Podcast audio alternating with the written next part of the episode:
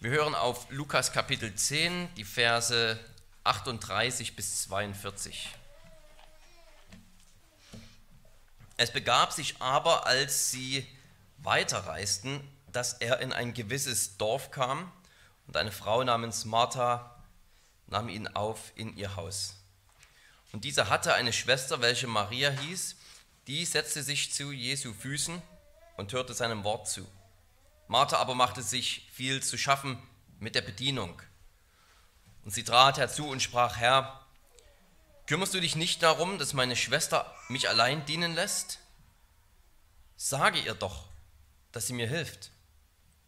Jesus aber antwortete und sprach zu ihr, Martha, Martha, du machst dir Sorge und Unruhe um vieles. Eines aber ist Not. Maria aber hat das gute Teil erwählt. Das soll nicht von ihr genommen werden. Wort des lebendigen Gottes. Und wenn ihr wollt, dann lasst gleich mal einen Finger hier in dieser Seite drin, weil wir uns diese Passage zuerst einmal in ihrem Kontext ansehen wollen.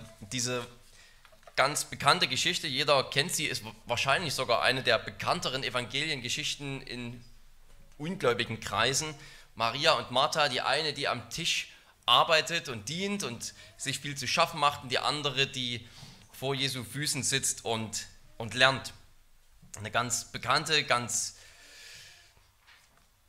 kurze, aber besonders kraftvolle Geschichte und hilfreich. Wir wollen uns diesem dieser Passage zuerst einmal nähern, indem wir uns diesen Kontext anschauen.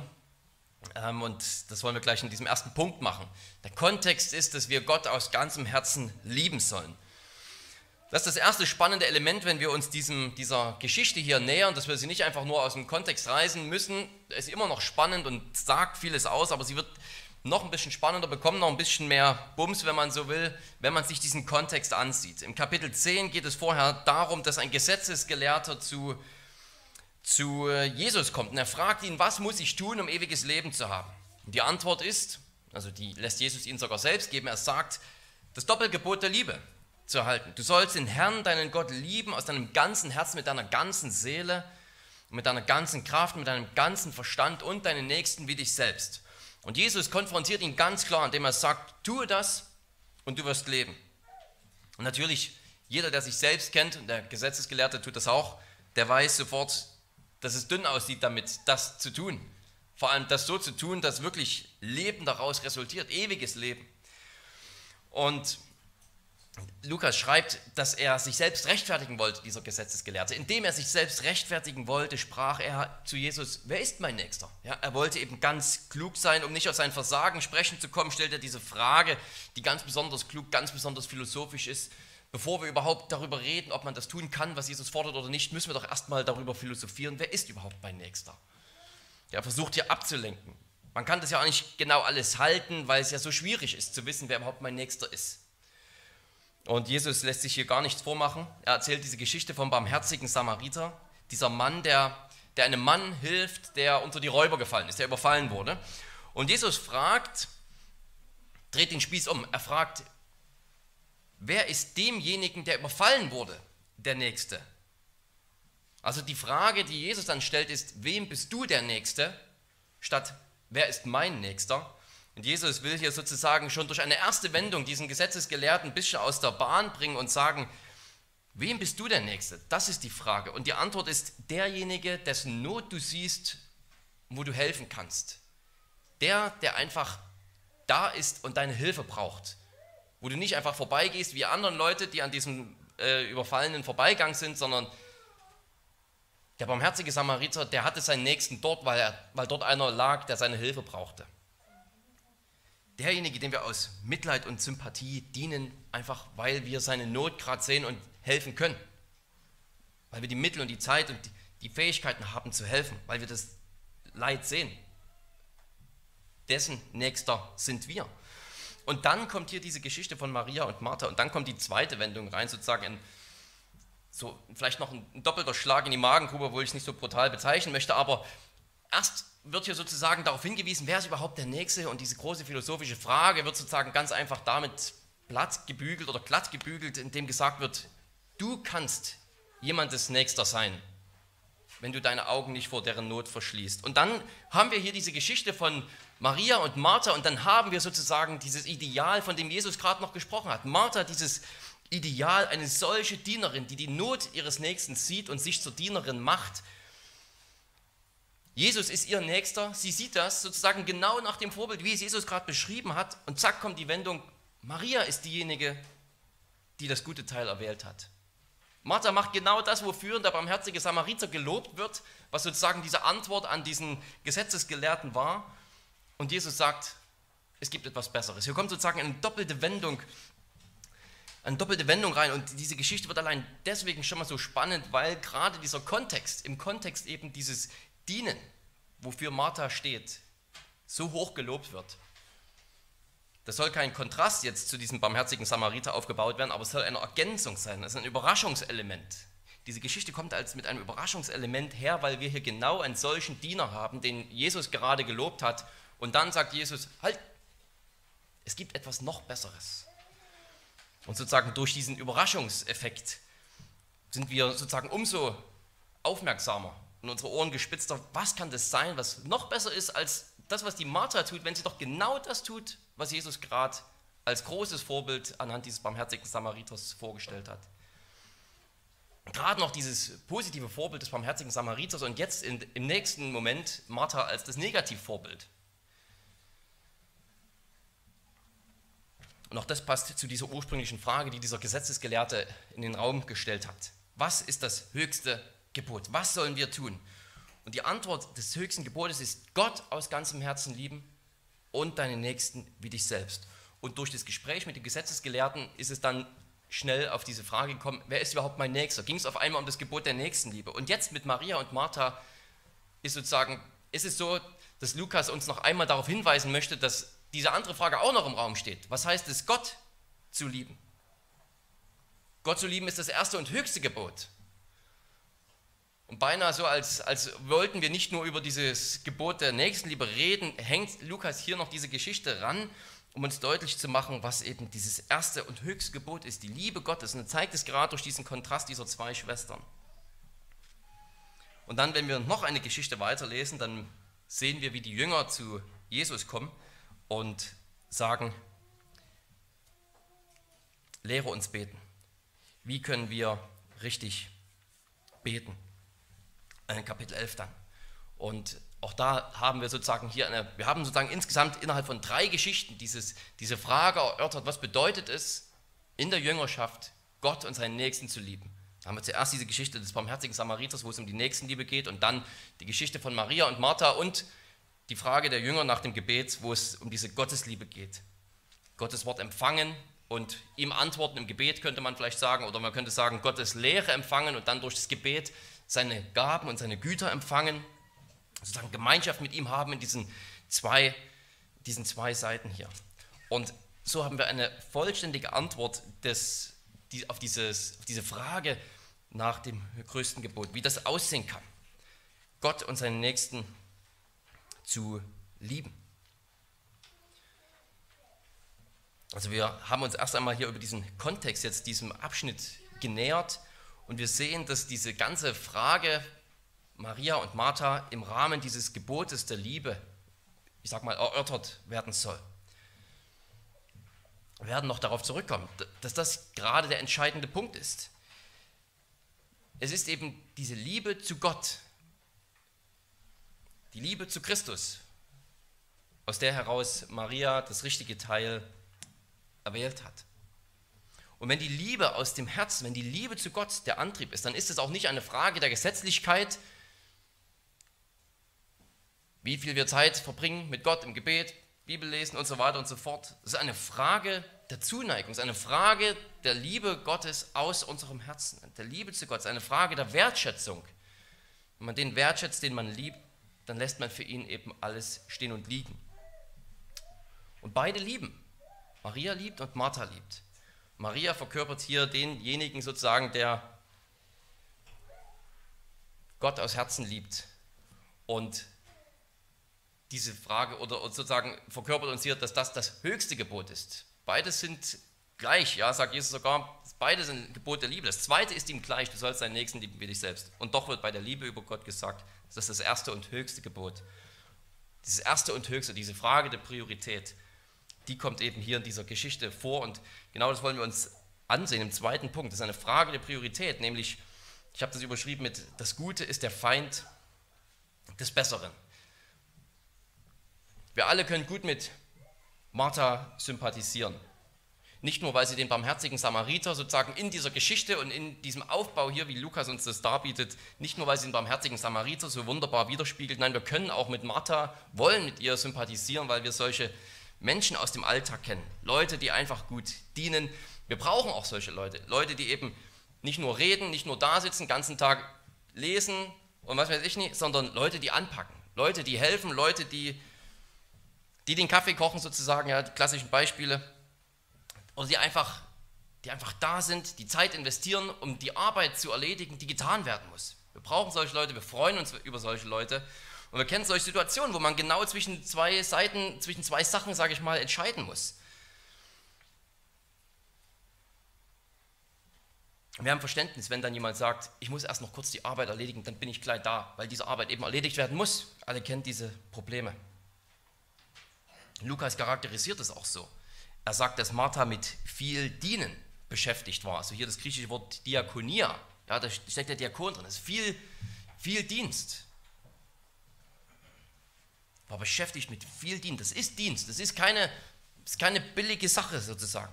Sie hat nicht einfach Jesus nicht zugehört, weil sie auf dem Handy Candy Crush gespielt hat oder gerade Netflix gucken musste. Nein, sie hat gedient. Dieser Text spricht nicht über Leute, die Jesus für ein billiges Vergnügen eintauschen, sondern für Leute, spricht zu Leuten, die sozusagen das tun, was gut ist, aber das dabei vergessen und unterlassen, was noch besser ist. Das Gute ist der Feind des Besseren. Das heißt, wir geben uns zufrieden mit etwas, was gut ist, wo wir wissen, dass es gut ist. Dienst ist gut, der Liebesdienst ist gut. Aber dann diese Frage, die sozusagen hier im Raum steht, gibt es etwas, was noch besser ist? Und wenn wir wissen, dass etwas Besseres da ist, dann ist es sogar falsch, beim Guten nur zu bleiben. Dann sollten wir uns nach dem noch Besseren ausstrecken. Das macht ja gerade diese Spannung aus, dass Martha etwas macht, was gut ist. Das macht gerade diese Spannung aus. Sie tut das Richtige und es ist doch sozusagen der Feind des Besseren. Und wie Martha, ich glaube, so geht es uns irgendwie allen, dem einen mehr, aber ich, dem anderen weniger, aber ich denke uns allen, jeder von uns hat unglaublich viel zu tun und zwar unglaublich viel Gutes zu tun. Wir haben alle wichtige Beziehungen, um die wir uns kümmern müssen. Unsere Geschwister, unsere Eltern, unsere Familie, unsere Kinder, die Gemeinde natürlich, die einen Haufen Zeit auch braucht sozusagen. Wir haben Arbeit zu erledigen, die Gott uns gegeben hat, unseren Beruf einfach. Mit einer vollen 40-Stunden-Woche. Und dann noch diese Beziehung hier und diese Beziehung da. Alles gute, wichtige Sachen, Dienste, in die uns Gott hineingestellt hat. Berufe, die Gott uns gegeben hat. Und das ist alles gut. Das sind alles Aufgaben, in denen wir Gott ja auch ehren sollen. Aber das Problem ist, das, damit konfrontiert uns dieser Text, das Problem ist, dass uns diese Dinge so vereinnahmen können, dass wir nicht mehr, um es hier mit diesem Text zu sagen, zu Jesu Füßen sitzen können. Dass wir keine Zeit mehr haben für Gemeinschaft, für Gebet, für das Hören auf sein Wort, privat und natürlich auch öffentlich im Gottesdienst.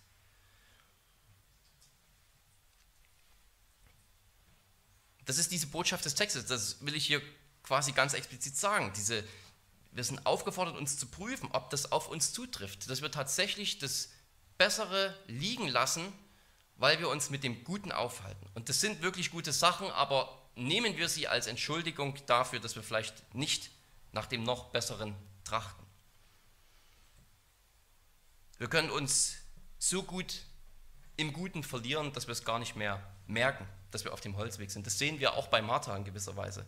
Martha wird so charakterisiert. Also nicht nur, dass sie viel dient, wird sie von Lukas charakterisiert, sondern sie charakterisiert sich selber so. Sie sagt, meine Schwester hat mich mit dem Dienen allein gelassen. Also Bedienung steht jetzt hier in der Schlachterübersetzung, ist auch da. Die Diakonia, also einfach Dienst im Allgemeinen, kann sich auf den Dienst am Tisch beziehen, aber ist erstmal ein ganz allgemeines Wort. Sie hat mich mit dem Dienen im Stich gelassen. Ich diene hier alleine. Sie sagt nicht, ich weiß, dass ich mir eigentlich Zeit für dich nehmen sollte, ich mache das nur noch schnell und dann ganz fix und dann bin ich wirklich da. Vielleicht ist das auch Teil ihrer Gedanken, aber es ist nicht so, dass sie vom Text her einfach nur zu beschäftigt ist. Man kann beschäftigt sein und sich nicht genug Zeit für Gott nehmen und wissen, dass das falsch ist. Aber das scheint bei Martha sozusagen noch nicht mal unbedingt der Fall zu sein. Sie denkt, sie tut das Richtige.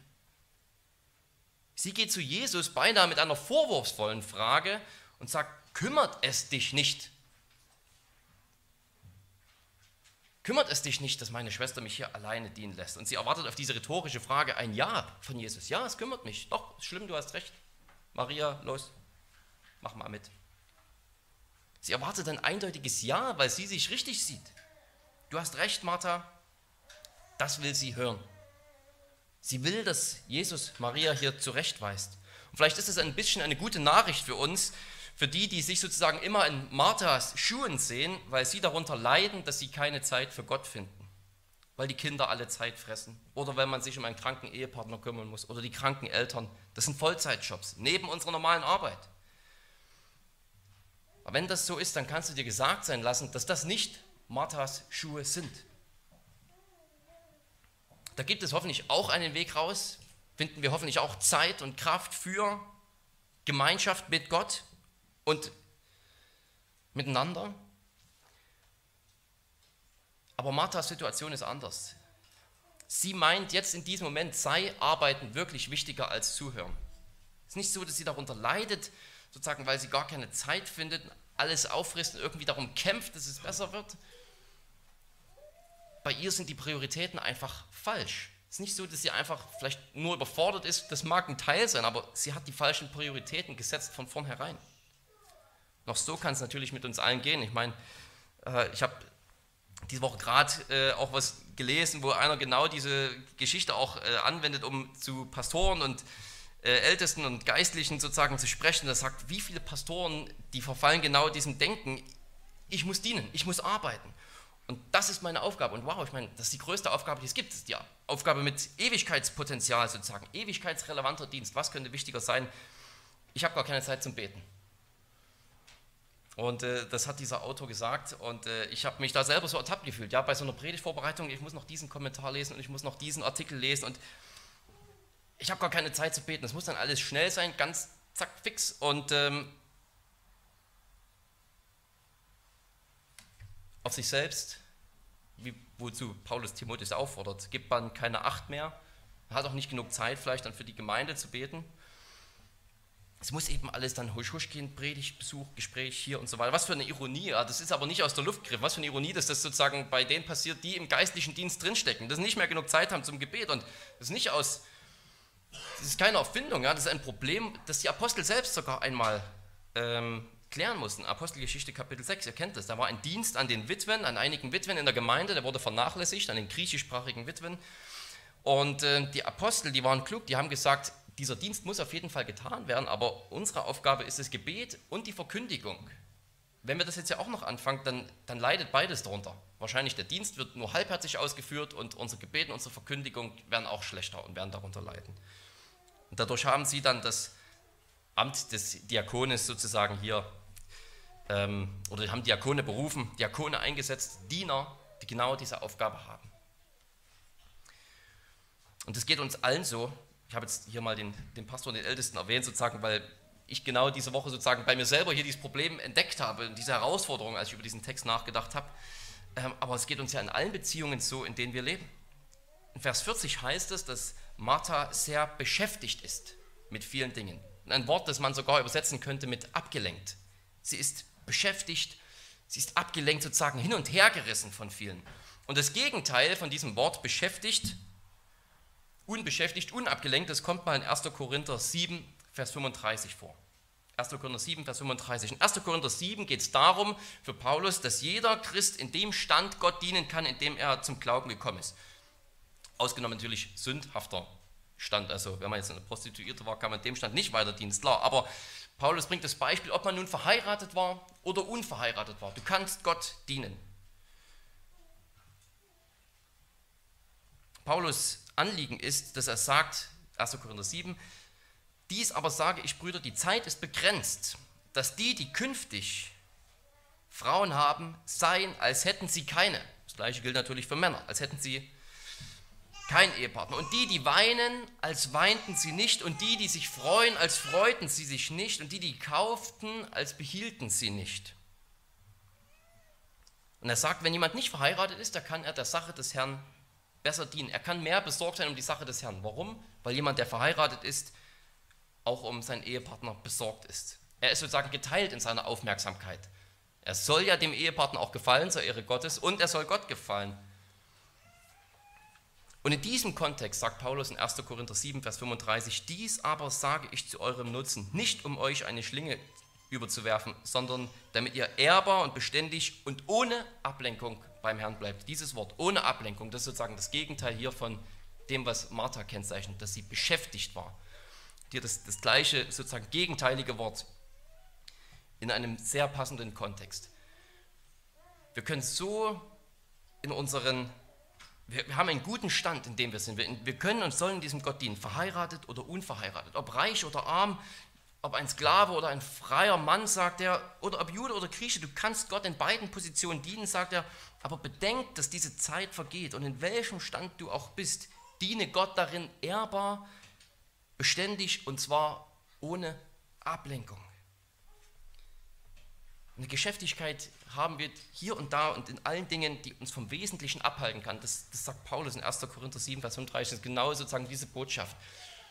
Und er sagt es über Beziehungen, die er sozusagen vorher alle für, für gut erklärt hat. Das ist ein guter Stand, in dem wir sind.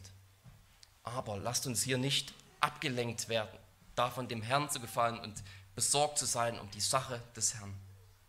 Wir können zig Szenarien konstruieren, in denen Maria Martha hätte helfen können. Ja, wir können sozusagen, das, die, wir können hier diese ganzen Szenarien durchspinnen. Wir kennen die alle aus dem Alltag. Wir hätten es auch so machen können, dass Maria einfach ein bisschen Martha hilft und dann können beide zuhören. Wenn alle kurz mit anpacken vorher, dann ist es erledigt und dann können alle zu den Füßen Jesus sitzen. Und wir können einige Szenarien konstruieren, wo wir uns selbst rechtfertigen. Diese Arbeit ist jetzt aber wirklich so wichtig oder es ist jetzt so spät, ich habe keine Lust mehr, ich habe keine Kraft mehr und so weiter wir haben all diese Szenarien im Kopf, wir haben die schon hundertmal, tausendmal erlebt im Alltag. Und Lukas und Jesus ist, glaube ich, an all diesen Szenarien gar nicht interessiert, weil es darum geht, ob wir die Prioritäten richtig setzen. Nicht, ob wir in einem einzelnen Szenario jetzt immer genau das Richtige getan haben, sozusagen kasuistisch hier an dieses, diese Geschichte jetzt auseinanderzutüfteln. In welchem Fall muss man wie tun, so. Ist keine Frage, das ist keine Frage von diesem Text hier aufgeworfen, ob man beim Kochen oder Bügeln oder Radfahren nebenbei eine Predigt anhören kann und Podcast und geistliche Musik hören kann oder so. Ist auch keine Frage, ob wir alle wie Mönche leben müssen äh, und den ganzen Tag Bibel lesen und den ganzen Tag beten oder was. Äh, der Text will uns letztlich ganz einfach hinterfragen und wir sollen uns davon hinterfragen lassen, ob wir uns mit dem Guten zufrieden geben, wo doch das Bessere vor unserer Nase liegt und wir es sozusagen vielleicht wissentlich irgendwie aufschieben die falschen Prioritäten setzen einfach, wo wir einfach die falschen Prioritäten setzen und sagen, das, was ich jetzt tue, ist erstmal wichtiger, ist erstmal das Gute, sodass wir das noch Bessere verpassen. Diese Passage will nicht alle Fragen klären. Keine Kasuistik hier sozusagen. Ja, ist einfach das Wort dafür, dass man jede, für jeden Fall einzeln hier ist durchdekliniert, was in jedem Fall einzeln zu tun ist in diesem Szenario. Und kann ich da schon mal den Ofen vorheizen und kann ich hier später kommen, weil ich da noch ein ganz wichtiges Gespräch habe und wenn ich da und so weiter und so fort und Multitasking nebenbei irgendwas anhören und so weiter. Darum geht es nicht. Wir stellen, stellen wir uns diesen Text vor, als wäre es sozusagen Weisheitsliteratur, wie das Buch der Sprüche. Im, Im Buch der Sprüche, in dieser Weisheitsliteratur, da wird nicht alles, da wird nicht jedes Detail geklärt, sondern es werden Prinzipien vorgestellt. Zum Beispiel das Prinzip, Fleiß führt zu Reichtum, Faulheit führt zu Armut können wir jetzt tausend Geschichten und Beispiele vorbringen, wie unser Nachbar stinkreich ist, obwohl er gar nichts macht. Oder wie sich einer abrackert und es ist einfach gar nichts da. Aber darum geht es nicht. Das ist nicht das Anliegen der Weisheitsliteratur, sondern das Anliegen der Weisheitsliteratur ist, dass wir dieses Prinzip nehmen, wenn wir es hören, darüber reflektieren und dann über unser Leben im Licht dieses Prinzips reflektieren und fragen, wähle ich den Weg der Weisheit? Was auch immer das im Detail im Alltag bedeutet, wähle ich den Weg der Weisheit. Das ist hier diese Frage. Vielleicht ist darum auch Marthas Reaktion am Ende gar nicht aufgeschrieben. In dem Moment, als Jesus gesagt hat, dass Marias Ansatz der richtige ist, dass sie das gute Teil erwählt hat, geht es nicht mehr darum, was hat Martha dann gemacht, sondern es geht darum, was du mit dieser Aussage machst. Erwählst du, wählst du das Gute aus, das gute Teil.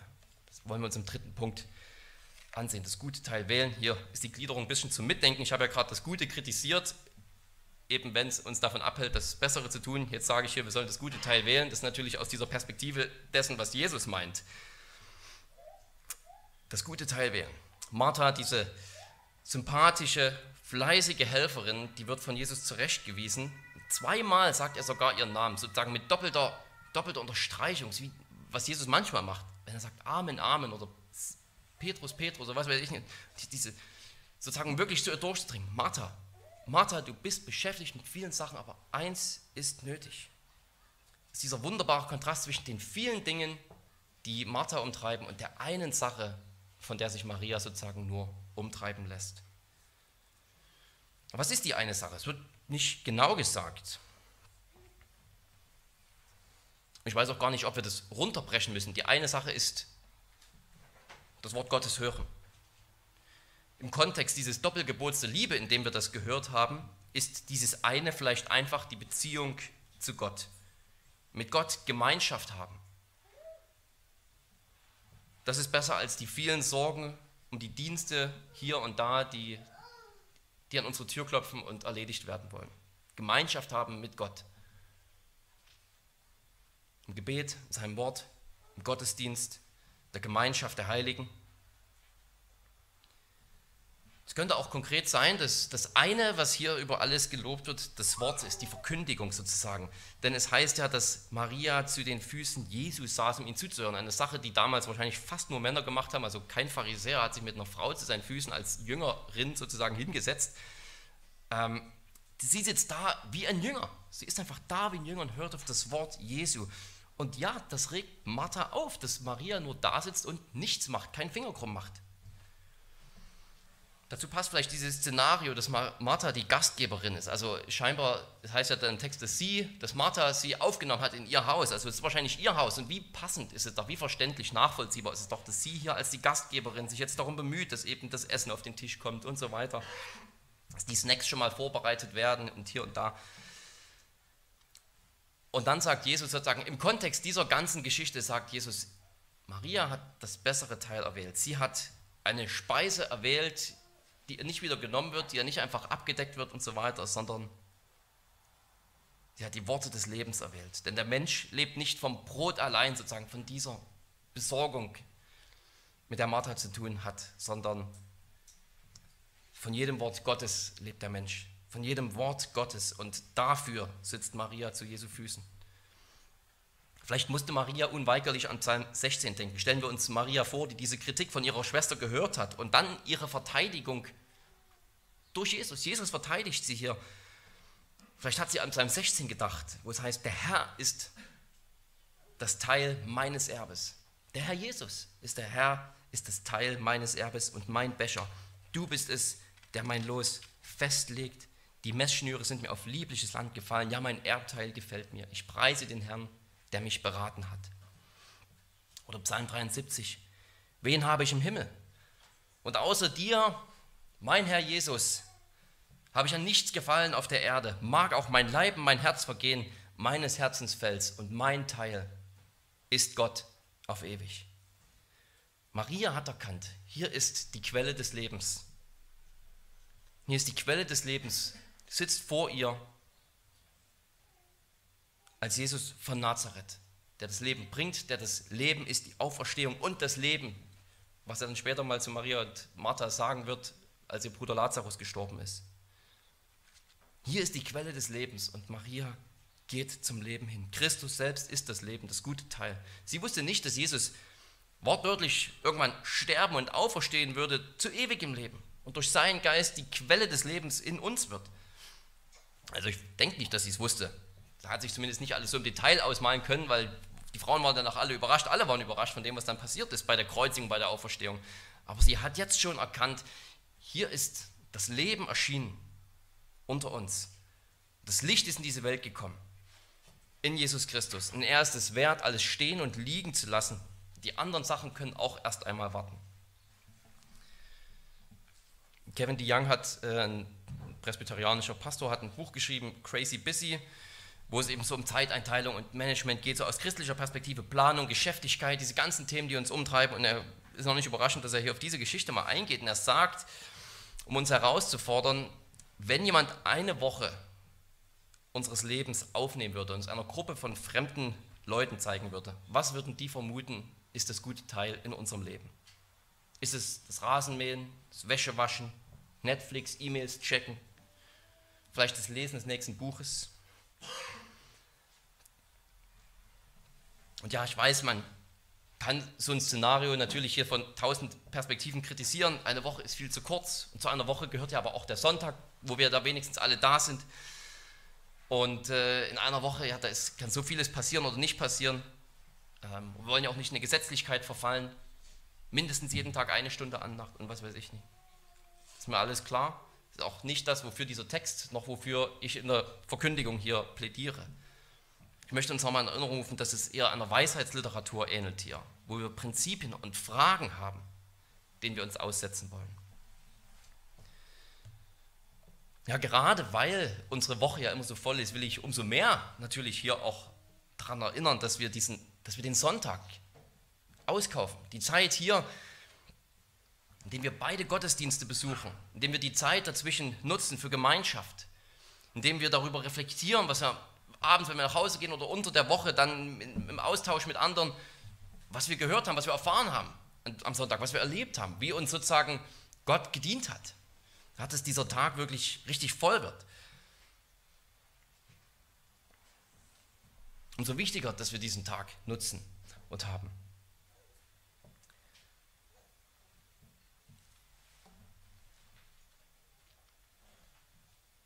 Und es geht hier natürlich auch um die Prioritäten eines Jüngers. Das heißt, es geht nicht darum, irgendjemanden mit diesem Szenario, was wäre, wenn mal jemand eine Woche unseres Lebens aufnimmt, uns irgendwie damit zu beschämen. Es ist nicht das Anliegen, hier Schuldgefühle irgendwie zu erzeugen, sodass wir mit Schuldgefühlen dann irgendwie die Bibel aufschlagen und beten. Mit Schuldgefühlen sollten wir auch nicht in den Gottesdienst kommen, sondern weil wir es wollen und uns freuen darauf, weil wir das erkannt haben, dass es ein guter Teil ist. Natürlich ist Gott und sein Wort objektiv das beste Teil für alle. Gott ist das höchste Gut. Schlechthin. Aber nur wer im Glauben sieht, dass Jesus der Herr ist, der Gott offenbart, nur wer im Glauben sein Sterben und Auferstehen als das eigene Mitsterben und Auferstehen dieser alten Welt angenommen hat, der kann dann auch sagen, ich will zu Jesu Füßen sitzen, ich will mehr von ihm wissen, ich bin hier, weil ich Lust danach habe. Wir sollten auch zum Gottesdienst nicht mit Schuldgefühlen kommen und wir sollten unter der Woche die Sachen, die Gemeinschaft, die Gebete nicht lassen, weil wir irgendwie dann Schuldgefühle haben oder was, sondern wir sollten uns darum bemühen, sozusagen das höchste Gut zu erkennen, sodass wir dorthin kommen wollen, dass wir das wählen wollen. So eine Passage, die wirft natürlich bei uns Fragen auf, die hinterfragt uns. Aber das Anliegen ist nicht, ich will es nochmal sagen, Schuldgefühle zu erzeugen oder zu beschämen. Ich glaube nicht, dass Jesus Martha dort beschämen wollte. Er wollte ihr die Augen öffnen. Und sie fragen, siehst du nicht, dass etwas Besseres da ist als das, was du gerade machst? Wollte die Augen öffnen für die Herrlichkeit Gottes, die gerade dort im Raum sitzt und sozusagen eine Predigt hält und das Reich Gottes verkündigt. Die Augen öffnen dafür, dass es Zeiten gibt, wo man dient, aber dass es eben auch Zeiten gibt, wo wir uns von Gott dienen lassen, sozusagen. Zuerst kommen wir doch überhaupt immer erst einmal so zu Gott, dass wir seinen Dienst brauchen und seine Liebe zu uns.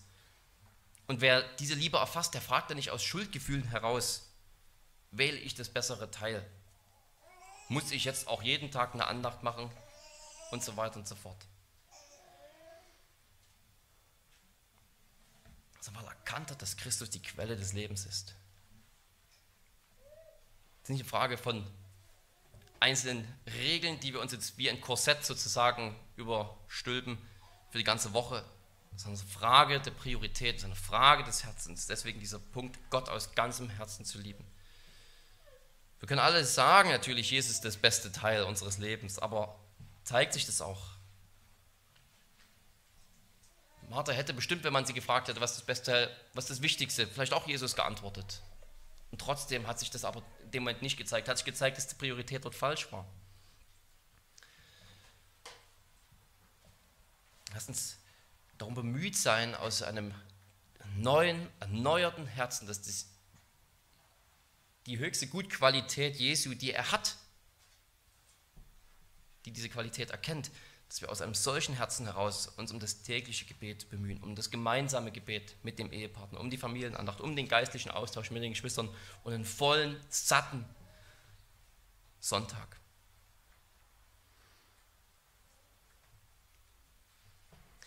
Beim barmherzigen Samariter, da sagte Jesus über das Doppelgebot, tue das und du wirst leben. Und zwar um den Gelehrten aufzuwecken, um den aufzurütteln, um ihn zu schockieren, weil der dachte, der kann das irgendwie alles tun, was Gott gefällt.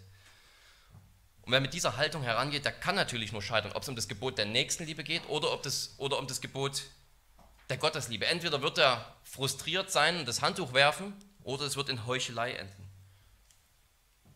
Aber wer erkannt hat, Jesus hat sich für mich gegeben, und hat mir das Leben gebracht, der hängt sich aus einer ganz anderen Motivation sozusagen an Jesus, als der Gelehrte es getan hat. Mit diesem Punkt will ich abschließen, dass wir nicht nach Hause gehen, vor dem zweiten Gottesdienst, nein, das auch, aber nicht nach Hause gehen und jetzt knechtig dies und das irgendwie versuchen, krampfhaft in unserem Leben umzusetzen, um dieser Maria ähnlich zu werden. Dieser Maria werden wir ähnlich, indem wir wenn es nicht so ist, Gott darum bitten, uns die Augen zu öffnen für ihn als das höchste Gut. Für sein Evangelium als die gute, als die beste Botschaft, die es gibt, die wir brauchen, aus, von der unser ganzes Leben abhängt, unser Dasein. Die Voraussetzung ist, dass Gott uns die Augen öffnet für Jesus als das höchste Gut, für sein Wort als das höchste Gut, für die Gemeinschaft mit ihm als das höchste Gut, sodass unser Herz, sodass es in unser Herz wirklich eindringt und dann fragen wir immer noch, wähle ich das Beste? Aber weil wir es wollen und aus einer Liebe heraus zu unserem Herrn. Lass uns beten. Allmächtiger Gott, wir danken dir für dein Wort und wir wollen uns diesem Wort gern aussetzen, auch wenn es uns so hinterfragt, wie so Text heute, Herr. Wir wollen uns davon nicht Vielleicht müssen wir manchmal beschämt werden, lieber Vater, weil, weil Sünde in unserem Leben ist, aber wollen uns auch motivieren lassen und uns die Augen öffnen lassen, noch einmal neu für, für das Werk Christi, für seine Schönheit, für, für, die, für das Leben, das er hervorgebracht hat, sodass wir nicht hier verzweifelt das Handtuch werfen, sondern zu dir kommen ja, dass uns vielleicht gerade manchmal unsere Schwäche so zu leben, wie wir das gern wollen im Alltag, neu dazu antreibt, bei dir Zuflucht zu suchen, statt einfach aufzugeben oder sich mit dem Status quo, damit wie es gerade ist, zufrieden zu geben. Ja, wir danken dir für dein Wort und bitten dich, dass du es unter uns und in uns ja, zur richtigen, wahren Werken die dich ehren, gebrauchst, zu einer wahren Heiligung des ganzen Menschen. Herz, Verstand, Sinn und dann auch unserer Taten und Worte. In Jesu Namen.